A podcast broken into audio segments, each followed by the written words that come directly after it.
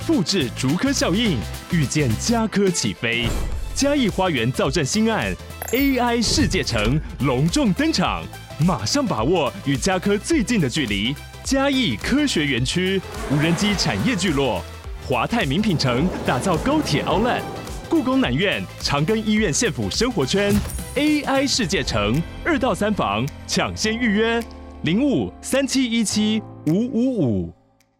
Hello，大家好，欢迎收听周中红让我是小董，陪你聊聊室内设计跟装修，分享我的实物经验，聊聊我的观点。来喽，来喽，来喽，连假来喽！除了要回家祭祖、清明扫墓的哈，其他的大家应该就是爽放假了吧哈。我自己终于也可以放假了哈，虽然工地还有一些东西还没收完哦，就对业主有点不好意思哦，但是因为没办法哦，已经买了机票哦，准备出国啊。那前一阵子呢，也因为缺工哦，就上个礼拜而已啦，我自己都得下去铺地板、打矽利康，帮忙做一些有的没有的吊灯啊，有的没的包山包海，就差没有包成一件了哈。大家听到节目的时候，我现在应该已经在桃园准备要搭飞机了，因为就准备去泰国，去泰国感受一下南洋风情哦。啊，下周呢，呃，因为出国大概一个礼拜的时间哦，所以呃，下周看看有没有机会可以。直接在泰国更新哦，不过可能音质上就会有一点点落差哦，因为呃，我可能不会带录音设备，我搞不会直接用手机录之类的，看看啦哈。就如果没更新的话，就回来再更新，补更就好了，或者是直接就又又又暂停一周这样。好啦，今天我们来聊聊关于柜体种类的使用方式哦。其实大家在装修、在设计之前哦，一定都有超多超多的想法哦。然后有一些人是完全没有想法哦，就认设计师、认同包摆布这样。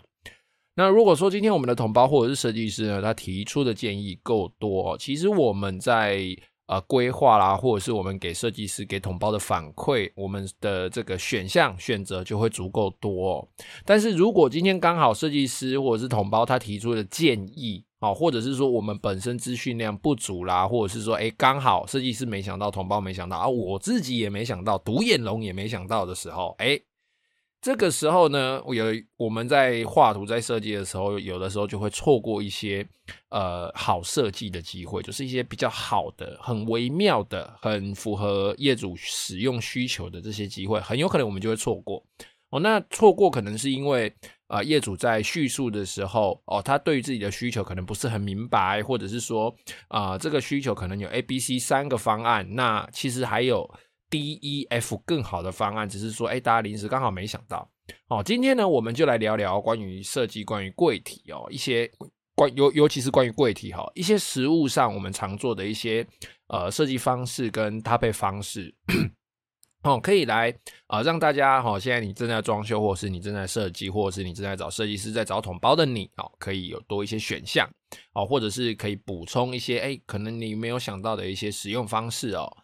第一个鞋柜哦，那鞋柜呢？一般来说，我们鞋柜的尺寸哦，就是深度大概在三十五到三十八之间哦。那这个也是要看呃男主人或女主人就使用的人他鞋子的大小，有的人尺寸偏大哦，他光一般的球鞋可能就三十五公分长了，所以这个鞋柜的深度哦，就可能要必须要做到更深，可能要做到三十八，甚至有一些会做到四十。我我有做过那种巨人鞋柜。那鞋子真的是妈超大，不不不知道几号了啊！反正我我我是不会去记那个号数，我是直接拿尺去量那鞋子。我靠妈，鞋子一般球鞋超大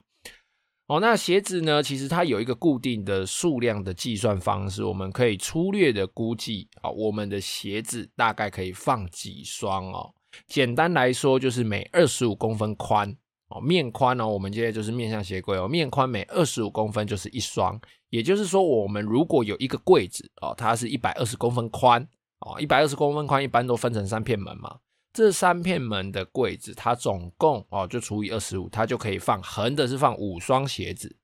那鞋子的高度呢，我们都是以一般球球鞋、一般包鞋、一般的短筒靴、短筒哦，不是那种中筒哦，是短筒，就一般的鞋子来做计算。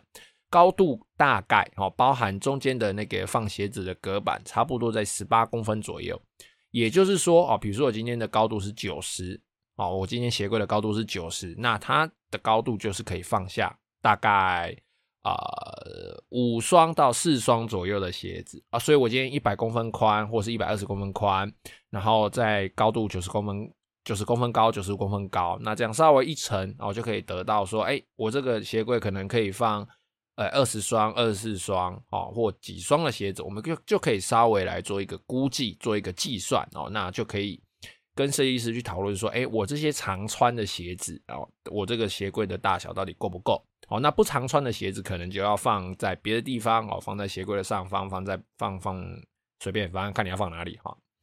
那有一些地方呢，他在做这个鞋柜设计的时候，可能会因为哦大楼建筑物本身设计的关系哦，导致它的鞋柜的深度可能会有一些不足哦。那这个时候就要做斜放的哦。那斜放的鞋柜，大家在在 IKEA 啦，在一些家具店一定都有看过嘛。那鞋子就这样斜斜的插进去。那其实呢，鞋柜这种东西啊，不要说鞋柜啦，所有的柜子都一样，它的容积其实都是固定的。当它的外围尺寸已经确定好之后，其实它里面的容积是固定的。你鞋子怎么放，就是那几双。一旦你超出来，那一旦你超出它的容容积的话，你可能就门会关不起来或之类的。所以在你深度不足做斜放的时候，这也就意味着相同的容积下，你放的鞋子的数量一定会比较少哦。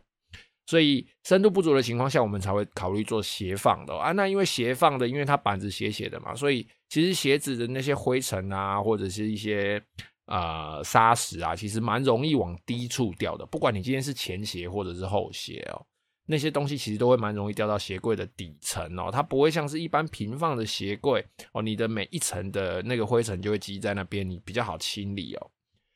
那如果说我们在鞋柜啊，我们在鞋柜在设计的时候，它的宽度不足，但是深度很够的话，这个时候我们可能就会搭配一些五金做侧侧拉式的鞋柜。也就是说，你面对鞋柜，你把那个门，你就不是用打开的，你是把它拉出来，有点像抽屉一样。你把它拉出来之后，你人必须走到侧面去拿你的鞋子哦，那就是侧拉篮式的鞋柜。那也有专用的五金哦。那这种方式通常都是在应付说。啊，我今天深度非常非常的深，但是我的侧面我的走道宽度可能不是很够，或者是我的走道宽度旁边有设计其他东西，或甚至是我的走道过短哦，那鞋子数量过多，我必须去呃增加深度来增加我的容积，以便我可以存放更多我鞋子的数量哦。那鞋子呢，其实建议哦放鞋柜，一般常穿的鞋柜，呃常穿的鞋子，其实所谓常穿大概就是。一个礼拜你可能会至少穿它个一次哦，这就算常穿了哈。那常穿的鞋子呢，建议啊，我们都放在九十到一百二十公分以下哦，就是一般的下面的鞋柜。好，那鞋柜的上方有一些人会设计，比如说放安全帽，比如说放一些啊不常用的外出用品哦，呃雨伞啦、雨衣啦、呃抹布啦之类的哦，就是反正就是当一个收纳柜使用嘛。那或者是说，哎，你就把不常穿的鞋子，包含鞋盒，就整整齐齐的，就也可以放在鞋柜的上方比较高的地方。因为如果你把常穿的鞋子放在上面哦，在你把它拿下来的时候，很容易鞋子下面的灰尘、沙石会直接喷得你满脸都是哦。除非你是一个每天都会擦鞋子哦，鞋子收进鞋柜之前会把鞋底刷一刷的人哦。但我想这种人应该算是偏少数啦。再来哦，鞋柜其实有蛮多种五金可以做选择的，但是刚刚前面讲过的哦，当鞋柜的尺寸固定了，其实它内部的容积是固定的哦。你如果使用一些像是有一些啊、五金鞋柜五金，它是旋转的哦，正面背面都可以放鞋子，都可以插鞋子哦。其实它不过就只是一个呃增加你方便拿取的一个作用哦。其实你说它能不能够真正有效的去增加你实际的收纳量哦？其实那个。加怎么讲？增加收纳量那种分数，其实我觉得算是比较偏低一点的，可能大概就是六十分吧。哦，你可能有用五金跟没用五金，你还要占掉五金的那个机构旋转的空间等等哦。那些空间零零碎碎空间，其实加起来，搞不好真的还可以当让你多塞几双鞋子。可是如果你没有用那个五金，可能你在拿鞋子的时候就会非常非常的不好拿，可能太深，可能太高等等的哦。所以五金还是有它。必要的存在，但是不见得你遇到鞋柜，我想要酷，想要炫，我他妈就是要用五金，因为你还是得去考虑你鞋柜里面要放的鞋子的数量哦。再来哦，最最常跟鞋柜坐在一起的，哈，拼在旁边的，哈，一个就是穿鞋的椅子，啊，有可能会放在鞋子对面，有可能放在鞋柜旁边。那在另外一个就是外出的乌衣柜哦，这个外出的乌衣柜啊，它可能是挂你的外套，可能是挂你的上班的衬衫，你可以做直向的挂，做横向的挂。那有一些人会把它挂在大门后面，或者是门上，随便，反正就是，其实这个所谓的乌衣柜，它就是。讲白了啦，它就是把传统的那种一支三百六十度都可以挂衣服的那个挂衣杆质感哦，把它摊摊成平面来使用哦。那这个乌衣柜呢，我们在做的时候，呃，通常不会有门哦。那你要做门也可以，但是它的深度就必须达到一定的要求。如果你是要正常直向的挂的话，就是挂了之后你会看到衣服的侧面，这个叫直向挂。那横向挂呢？就是你会看到衣服的正面，但是你的衣架子跟你是平行的，所以你看不到后面的衣服，你看不到下一件，哦，就就是这两个垂直方向的差别。那你这个污衣柜，你这个每天哎不一定会每天洗的衣服，你挂在那个地方，呃，有的时候我们并不会去做门片哦，因为毕竟衣服是软的嘛，哦，那我只要。诶，它的深度稍微可以，其实衣服超出来一点点，我觉得也无伤大雅，因为毕竟是住家嘛。我今天以住家来说啦，哈。那当然，如果你是一个要求美观，你有一点强迫症，你有一点洁癖，你想要对称，你想要干净，随便啊，你就可能需要设计一个门片。但是设计门片会有个缺点哦，因为毕竟它是污衣柜嘛，哈，它不是每天洗的。有可能它身诶、那个衣服上面会有你身上的汗水，你身上的味道，你在外面工作的味道，吃饭的火锅味、烟味等等，它就会被闷在里面。所以在现代科技发达呢，哦哦，就会有出现蒸衣机哦，衣服的杀菌机这种东西哦。它的优点哦，它可以杀菌哦，它可以除异味哦，甚至强一点的哦，有某些品牌的，它可以直接把那个门打开，然后打开它的这个。蒸衣机的功能，它甚至可以当加湿器，甚至可以除湿，哦，都可以。那里面还会有紫外灯来做杀菌，哦，然后还会有臭氧做这个去异味的这个动作。但是使用蒸衣机，它的缺点就是第一个，你的位置，哦，你的位置，就算你把它并在鞋柜旁边，你那个地方也必须够大，哦，够可以摆得下那个蒸衣机。那蒸衣机至少深度都六十以上。那你的尺寸哦，你的要求就是它非常非常的固定哦，因为市面上卖的就是那几款嘛，就就是一个小冰箱嘛，只是你是把你的衣服冰进去。再来，你那个地方必须要有电源哦，那再来你还有散热哦，那它会有发热的问题。那当然现在有出一些内嵌式的增衣机，但是啊、在安装上、在预算上、在你的设计上，你就必须再另外去做考量，不然增衣机其实说真的。是真的蛮好用的啦，就是你可以让自己有一个，以我这种懒惰胎格狼来说，呃，我觉得增衣机是可以让我有一再多一百万个不洗衣服的理由，不洗外套的理由。我可能一件外套我穿了两个礼拜不洗哦，那我现在有蒸衣机之后，我甚至可以三个礼拜不洗，然后反正放进蒸衣机里面，它蒸一蒸又杀菌哦，那呃除了黄黄的之外，它可能看不出来有哪里是脏脏的啦。哦，那当然黄黄的还是要洗啦，哦，不要像我一样太个贵。再来，我们再讲就是电器柜哦。那电器柜通常呢，哦，大家要看过很多制式的厨具的话，哎，不是说制式啦，就现在比较流行的厨具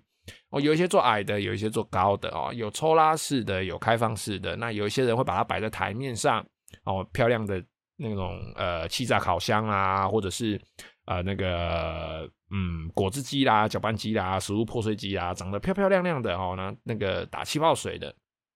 哦，这些。家电哦，有的时候我们就把它摆出来嘛，或者是限定版特别颜色的大铜电锅之类的。那有一些电器柜它做抽拉式的呢，记得哦，你在使用的时候，如果你是使用像电锅、电子锅这种，它自己会冒出蒸汽的东西，记得一定要把它拉出来，不然那个柜子里面它就是必须另外去做过考虑，去做过强化，比如说镶铝板、像不锈钢板，或者是呃镶玻璃等等这一类比较不怕水的、不怕热的，但是。没有真的那么不怕啦，就它的寿命可能会从十五年、二十年减短成十年或八年哦。因为你如果长时间这样子使用，不过因为现在的人越来越少煮了，大部分都是外食嘛，那真的会三餐都煮，然后餐餐都煮饭，一定会用的人其实慢慢偏少的啦。大部分都是一些呃年纪稍微稍长一点的，或者是他真的很勤劳的，或者是呃专业的家庭主妇或者是家庭主妇要煮给宝宝吃的，要煮给自己吃的，不然大部分的人一个礼拜如果有开三次火的话，我觉得就是相当相当多了。哦，那电器柜呢，还有一个就是内砍式哦。那内砍式这个部分呢，就其实你就必须搭配专用内砍式的这个电器来使用。那现在因为房子越来越小，房子越来越小，越来越小，所以你做电器柜的空间也越来越小，越来越小。所以现在有出非常非常多种哦综合性功能的一些内砍式的电器哦。例如以前烤箱是烤箱，微波炉是微波炉，水波炉是水波炉。现在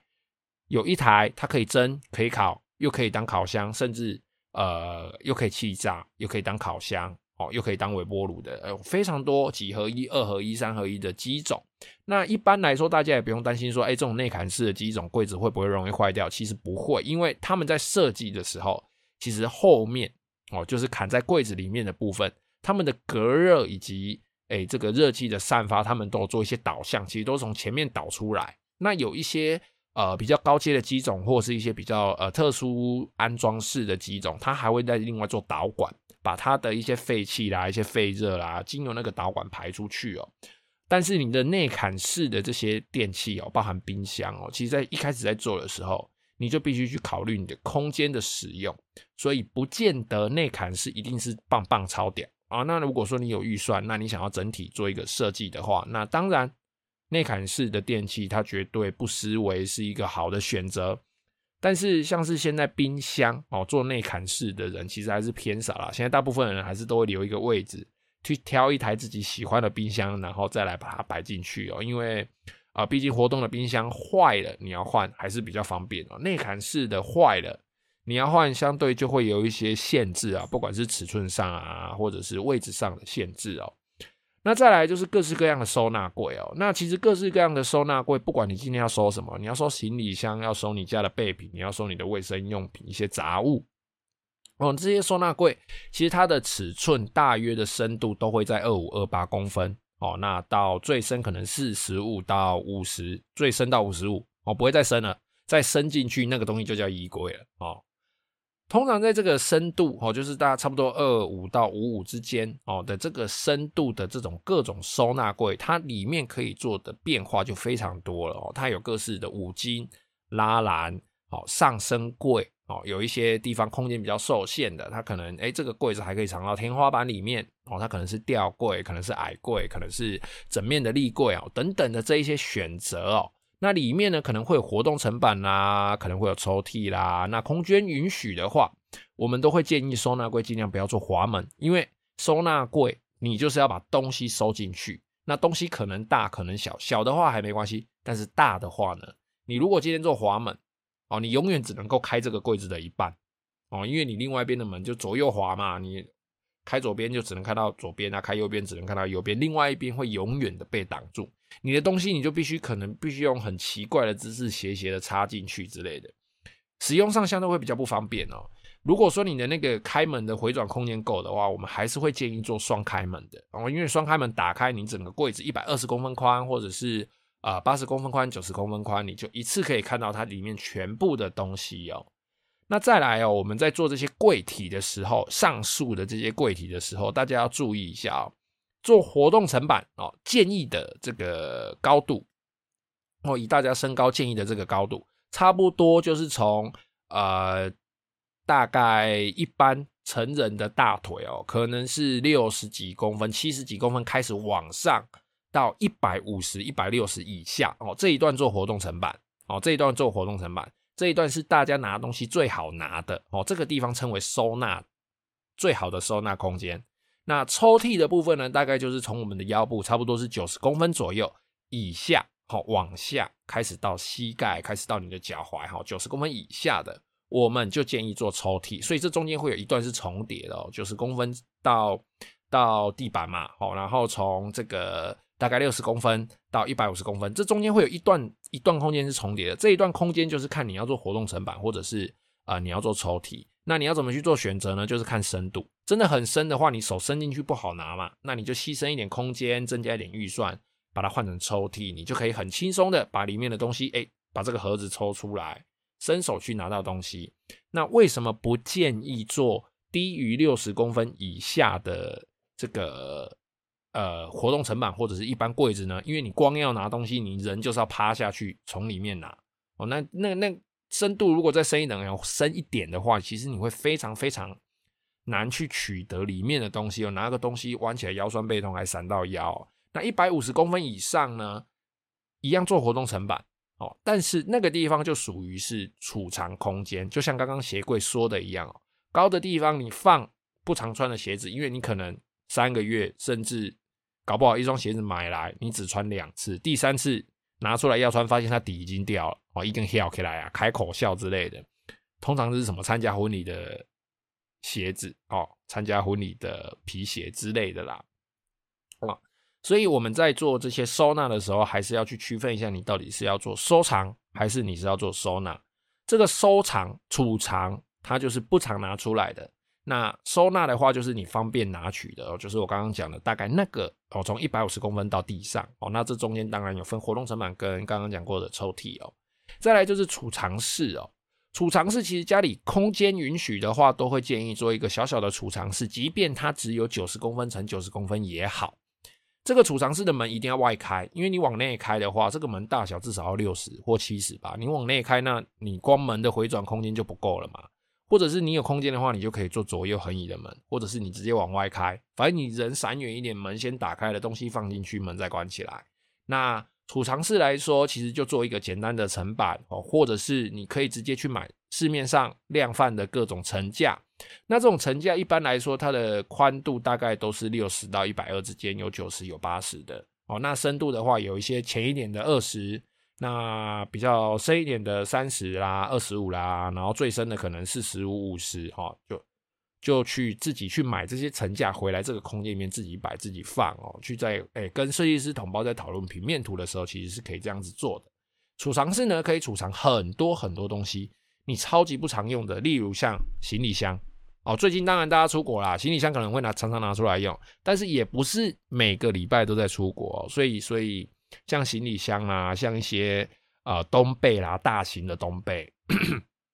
好，或者是一些家里要维修用的，比如说梯子啦，哦，比如说垫脚椅啦等等这一些啊工具箱啊，哈，这些东西其实都可以收在储藏室里面哦。那储藏室的灯具也是简单的弄一下就好了。其实储藏室就是一个超大型的柜子啊。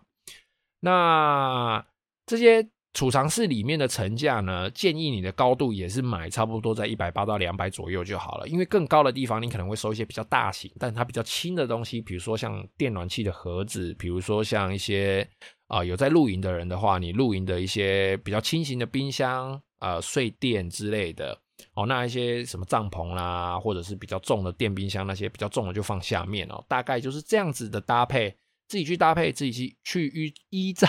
你自己的需求去规划你的储藏室哦。再来电视柜哦，电视柜呢，呃，以现在比较流行的设计哦，大概就是做不做悬空吧。哦，现在很多电视柜做悬空，下面做扫地机器人的家，不过越来越少了，因为现在扫地机器人的基地越来越大台哦。好，扯远，电视柜呢？就是根据你的设计来决定你要不要做悬空哦，那你是不是要预留你放置一些机台啦、Switch 啊、PS 五啊等等哦，一些机上盒啦、Apple TV 啦等等这些空间，你是要把它放在柜子中间留一格，或者是旁边留一格，或者是啊、你要把它放在台面上哦。那一般来说，电视柜几乎清一色，除了放那些电器类的地方之外，几乎旁边都是抽屉，因为它很矮。哦，你不会想要在一个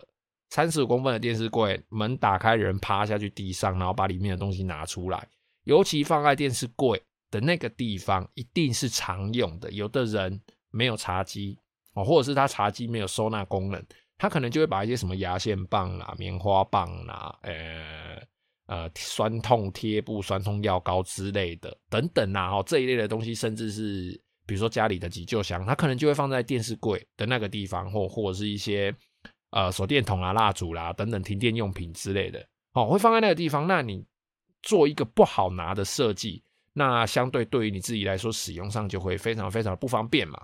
那你在电视柜的这个台面，你是不是要配合电视墙的设计制作线槽？那是不是要搭配合理的插座？哦，它在适合的位置，例例如这个电视后面，哦，例如。这个台面的旁边，甚至在抽屉里面的插座，哦，还有一些信号线嘛，天线嘛，天线应该越来越少人用了啦，大部分都网路线是一定要留啦。嗯，那再来就是衣柜啦哦，那衣柜深度讲很多次了，至少都六十哦，包含门片至少都六十。那衣柜就是吊衣杆，好，然后抽屉就这两个哦。那层板的话呢，建议不要做太高哦，因为衣柜很深，层板其实离里面，就算你真的再会叠衣服。你那叠在里面的衣服，其实你真的很难很难拿出来哦，因为这个亏我自己就吃过。我老婆家里的衣柜是我以前比较菜的时候设计的嘛，哦，那那时候就设计了一排层板，妈，那衣服叠在后面哦，真的很难拿哦。你要把前面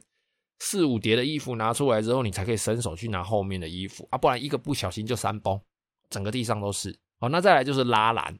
拉篮呢现在也蛮不建议做的，因为拉篮。啊、除非你下面会铺一张布或者是防尘纸，不然衣服有棉絮嘛。哦，你第一层拉篮的棉絮会掉到第二层，第二层掉到第三层，第三层掉到第四层。那通常在最底层，也就是衣柜底部的那个地方，我们又不常清。当你把拉篮打开拿出来之后，你就会发现那边是厚厚的一层棉絮，有可能是灰色，可能是白色，各种乱七八糟的颜色哦。所以拉篮现在我们就蛮不建议使用的。现在一般来说，我们都是直接做抽屉哦。那跟衣柜搭配的呢，就会有一个睡衣柜或者是居家衣柜哦。那这个东西跟污衣柜的道理是一样的，它就是放你诶不常洗的衣服哦，可能是睡衣哦，三天洗一次，两天洗一次哦，除非你口水真的很会流，都流到衣服上啊，或者是一些比如说回家洗完澡之后，或者是回家要换的衣服哦，这些居家衣柜。那这些衣柜一样，它可能会用蒸衣机来做替代，那也可以做成开放式的，也可以做成密闭式的。这些东西就是依照你的设计自己去做需求的搭配。那通常哦，最近我有做一个设计，在乌衣柜的下面呢，我们还会放洗衣篮。我，洗衣篮就放在那个地方，不常洗嘛。我，现在可能小家庭多，三个人或两个人住，可能两天才洗一次衣服。那你这个洗衣篮就有一个住的地方。不要穿的衣服或是居家的衣服，回家直直接丢在那个篮子里面，然后把你的居家服拿起来穿。哦，那这一些衣柜、这一些居家服柜哦，这些东西呢，它都会有一个最重要的，就是这个吊衣杆的高度。当我们今天不管是男主人、女主人，他的身高如果稍微比较低于平均值的话，哦，那我们一般吊衣杆锁的可能一百八十公分、一百九十五公分，对他来说要拿就会是一个负担。所以我们就可以使用一些活动下拉式的吊衣杆。那这种吊衣杆呢，好处是你的衣柜可以升得很高哦，也就是说你抽屉可以多做几个，你的衣服还是一样吊得下。因为吊衣杆到下面的台面至少都要留，至少都要留八十五公分以上哦，不然有一些比较长的衣服或者是比较呃一般的衣服啦，可能就会滑头，会直接。落在那个台面上，那它落在那个台面上，有的有的衣服比较好的，它可能就那个地方就会产生皱褶，穿了就会觉得邋遢哦，看了就不爽哦。所以我们在做这个吊衣杆的设计的时候，我们就会考虑到那个台面的高度。那我们如果有用这种活动下拉式的吊衣杆，你的这个高度就可以升的升的很高很高，反正它有一根杆子可以让你拉下来嘛。那你在下面使用的空间当然就会变多了，因为。通常更高的地方就是拿来储藏嘛，那你这个储藏空间其实也不一定会放满东西啊，所以我们在用吊衣杆的时候，如果说有这个预算、有这个需求的话，其实下拉式的吊衣杆是可以考虑的。那再来哦，就是你抽屉的高度，你要怎么去搭配？比如说衣柜里面可能会有一些浅的抽屉，放一些贴身衣物，放一些皮带，放一些饰件、领带等等，然后里面可能会有格子。那再来。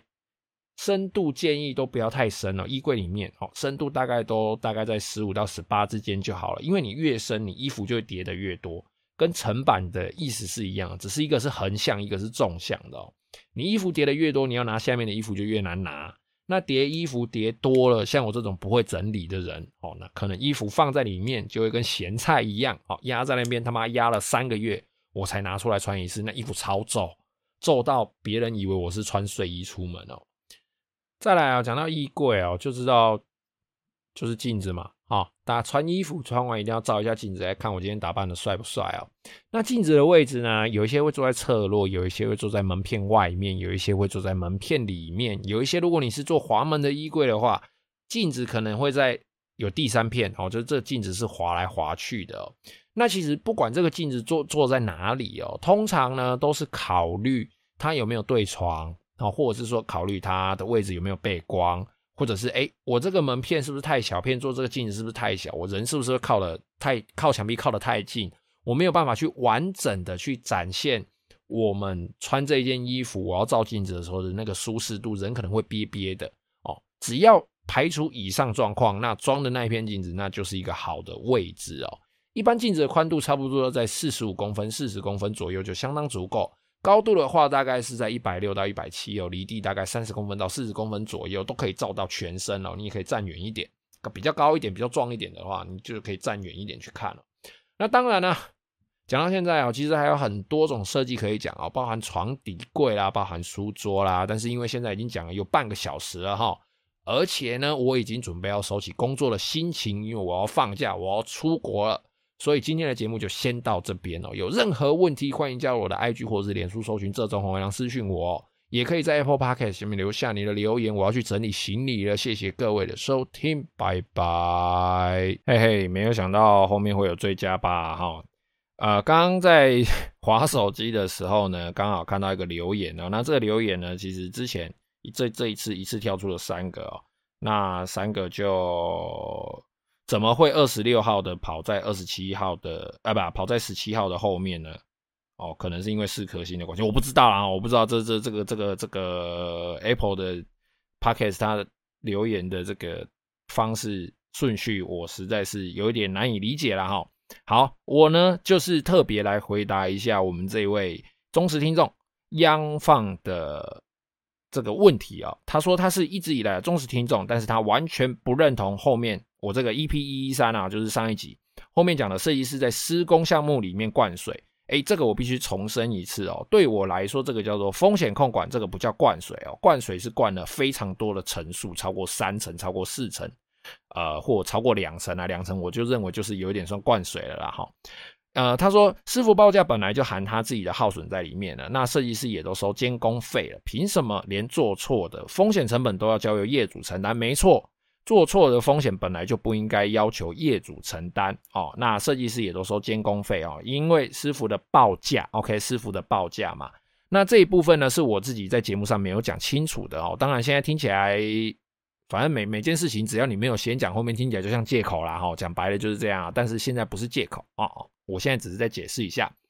啊、因为我一直以来我自己工作的方式呢，其实都是由我自己去做计算了。我相信跟我呃有机会跟我合作到的收听的朋友也好，或者是我一些业主也好，其实他们基本上很少看我在报价之前、设计之前，其实是带着。工班整规旁的工班，不管这水电、冷气、木工哦，带着他们到现场去啊、呃、做丈量，然后请他们报价，这样其实非常非常少，其实可以少到说是几乎没有啊，除非是超级无敌巨大的工程哦，那种呃七八百万，或者是它的复杂程度，或者是它是真的是必须开协调会议的，就是在做之前就必须开协调会议，我才有办法啊、做后续计算工作的。除非是那种状况哦，不然原则上所有的计算、所有的材料、所有的工资都是我直接对师傅发工资，跟我直接对料行去做结账。所以师傅有没有赚？我告诉你，师傅如果你说是要扣掉人力成本、工资啦，然后材料什么塔吉丘啦这种，我告诉你，师傅完全没有，因为所有这些东西都是掌握在我自己手上。那我在掌握在我自己手上的时候，我要不要加风险成本？要，因为我要，我会有耗损。所以这些东西我本来就会算在里面，而且我也都会跟业主讲的，呃，非常非常的明白。那你说了，哎，这个建材成本每份报价单其实它都有实现哦，那业主自己爱变来变去哦，然后爱在这边改来改去，本来就可以不用理会。没错，你讲的非常非常的正确哦。而且只要按照合约走就好了，没唔丢丢西安呢？安呢基本上我的业主也是这样，那我自己也是这样。那什么丈量啦，或或者是什么客变啦、监工啦、监造啦，其实只要明目清楚，收的合情合理，OK 嘛？这本来就是这个样子。但是连灌水这种不透明的东西也可以讲的理所当然了，我对这句话就比较有意见了。呃，灌水，我在 EP 一三，当然我没有讲清楚我自己的施工方式，但是我也清楚的叙述了灌水。嗯，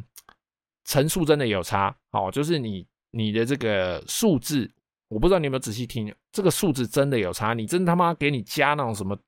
两层加三层加四层的哦，那个真的是灌水，那真的是人贪呐，真的是人贪呐。那我加的哦，比如说五趴到一层，这个也不过就是上限啊，而且并不是每一个项目都会加，不是说我今天妈做做单纯装一个门片他妈我也加，今天装一个铝窗我也加，好，今天水电来锁一个开关插座我也加。没有哈，甚至跟我合作过的很多业主都是直接把钱给师傅哦，来把给你加盖省额啊哦，嘿，弄不打上面回扣，上面都没龙哥天河葵花皮哎啊，通通都没有啊，这个我必须自清，因为我不希望啊、因为自己没有讲清楚，然后造成大家的误会。好，那当然了，你说大家都会普遍说装潢业水很深哦，因为都会灌水哦，哎，但是。我今天要让他讲出，呃，我今天会把这件事情讲出来，其实就是希望这件事情变得透明哦，那也让更多人有警惕，说，哎，为什么这个价钱可能高得离谱哦？那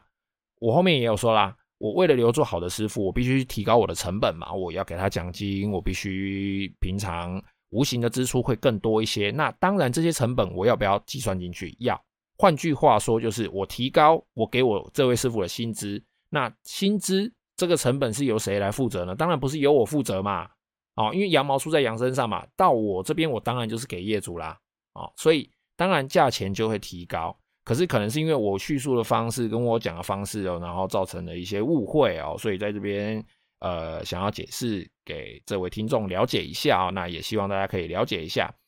所谓的风险控管哦，其实大概就是在五趴到十趴，顶多给你一成五啦，一成五真的很多了，不能再多了啦，一成五已经真的就是上限了，所谓风险控管的上限了哦。对我们这一种呃，做一个柜子，像我自己做一做一个天花板，我必须去算你家天花板要做几区，然后总共用几只脚材，用用几片矽酸盖板，然后大概两个师傅做多少，然后我大概会用多少钉子。想开，然后是不锈钢的，然后怎么裁切，我搬机具的时间，这些我通通必须计算进去，甚至它的工期多长，我要付他们多少凉水钱，好，他们会吃掉多少的成本，好，这些我通通都必须算进去。算完之后，我还必须加一个风险控管，比如说，哎，这个地方看起来很容易出事，哦，那这个地方出事的话，它最大的几率可能会是什么事情？大概会花我多少成本？哦，那这个成本可能就是抓个几趴，哦，自己稍微计算一下，用经验拿捏一下，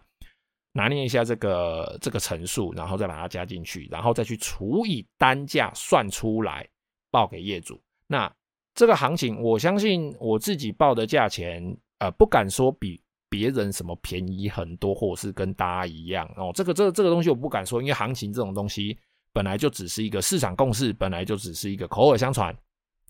哦，那。我也并不是那一种，妈的六千来，我他妈真的报一万二，那个那个东西我真的赚不下手了哦，那个东西我是真的赚不下手，那个真的才叫做灌水哦。那你说的把风险控管讲成灌水这样子理所当然哈，这样子我觉得这句话我就会比较不认同一些了。那当然了，为了讲这个，我就是其实也是为了想要啊澄清我自己的立场哦，然后。呃，说明白，讲明白我自己的工作方式哦，因为我的师傅、我的材料厂商，通通都是我直接对出去，我并不是像别的设计师哦，可能会发包再发包，发包再发包，发包再发包，然后最后发包到我这边，最终发包拿到的价钱，我会直接，比如说加个三千、五千、一成、五趴、十趴，不管哦，反正就是。发包完，人家已经做完风险控管的耗损的成本，然后我再加上去，然后妈再报给业主，不会哈，我并不会做这种事情，因为我就不喜欢发包，因为发包事情掌控权不在我手上，我控制欲超强，我并不喜欢这种事情，我都是师傅做几天，哎，不好意思，你来你就是要做几天，所以我团队的人非常的少，我自己施工的团队人极度有限，因为我控制着他们，哦，坦白讲就是我控制着他们。但是我并不想要，因为哦，为了增加我自己的工作量，为了增加我赚钱的机会，然后我开始用发包的方式去做很多工作哦。那当然了，我可以赚了很多很多的钱啊。可是我的工作品质，我自己的羽毛可能就会因为这样子就就就就烂掉啊。所以特别来跟这位听众啊澄清一下呢，也希望大家可以了解一下。我今天既然会把呃大家会灌水，会把。这些钱哦加上去的这个理由，把这件事情讲出来，实际上它其实就是现在在业界真真正正会发生的事情。很多人就会常常听到哦，如果说你真的是业内的话，我相信大家应该都有听过这句话。